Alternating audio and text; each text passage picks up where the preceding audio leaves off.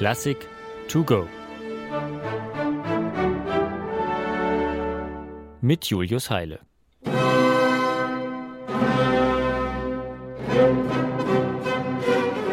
Mozart hat nicht weniger als 41 Sinfonien geschrieben. Wie soll man denn die bloß alle auseinanderhalten? Eine Möglichkeit, die Besetzung. Nicht immer zum Beispiel finden sich in Mozarts Orchester Trompeten und Pauken. Hört man diese Instrumente, bleiben von den 41 nur noch 20 Sinfonien übrig, in denen sie zum Einsatz kommen.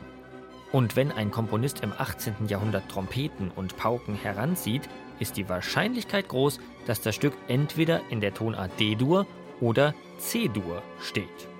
Wen es interessiert, das hat einerseits damit zu tun, dass auf den alten Instrumenten nicht alle Töne gleich gut klangen und bequem spielbar waren. Andererseits galten im Umkehrschluss die Tonarten D-Dur und C-Dur als besonders glanzvoll und festlich. Weshalb kein Komponist hier auf die sprichwörtlich gewordenen Pauken und Trompeten verzichten mochte. Und tatsächlich von den 20 Sinfonien mit Trompeten stehen bei Mozart 10 in D-Dur und 7 in C-Dur.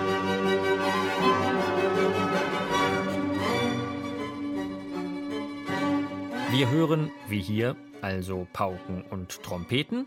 Dann gibt's eine 50-50 Chance, dass das eine D-Dur oder eine C-Dur-Sinfonie ist. In diesem Fall ist C-Dur richtig. Es handelt sich um Mozarts C-Dur-Sinfonie Köchelverzeichnis 338. Aber warum eigentlich all diese statistischen Aufstellungen? Weil Tonart und Besetzung im 18. Jahrhundert eben kein Zufall waren, sondern meist auch gleich den Charakter eines Werks vorzeichneten. Mozarts Sinfonie soll bewusst repräsentativ und feierlich, stolz und selbstbewusst daherkommen. Ein traditionelles C-Dur mit Pauken und Trompeten eben, platziert wie eine Fanfare.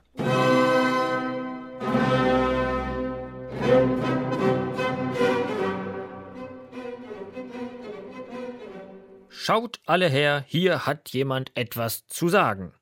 In solchen Gestus ließ sich übrigens wunderbar auch eine ganze Oper eröffnen.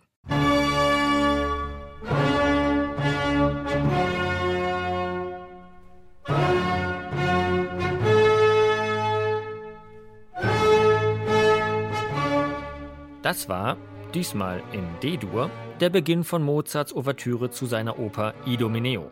Die hat der 24-Jährige kurz nach Vollendung seiner Symphonie Köchelverzeichnis 338 im Jahr 1780 komponiert. Mit Idomeneo schuf Mozart nicht nur ein Schlüsselwerk für seine Karriere als Opernkomponist, sondern auch ein Sprungbrett für seine Laufbahn als freischaffender Künstler.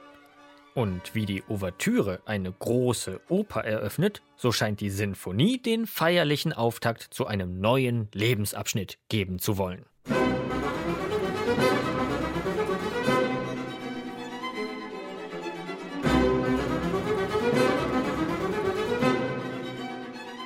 Mozart war nicht länger darauf angewiesen, in den einengenden Diensten eines Fürsten im kleinen Salzburg zu stehen, im Jahr 1781 zog er endgültig nach Wien und startete als gefragter Freelancer durch.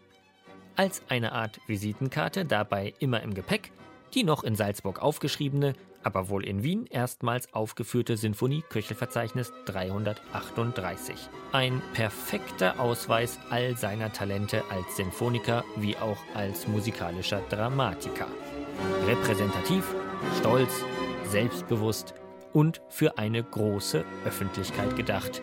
In C-Dur mit Pauken und Trompeten eben.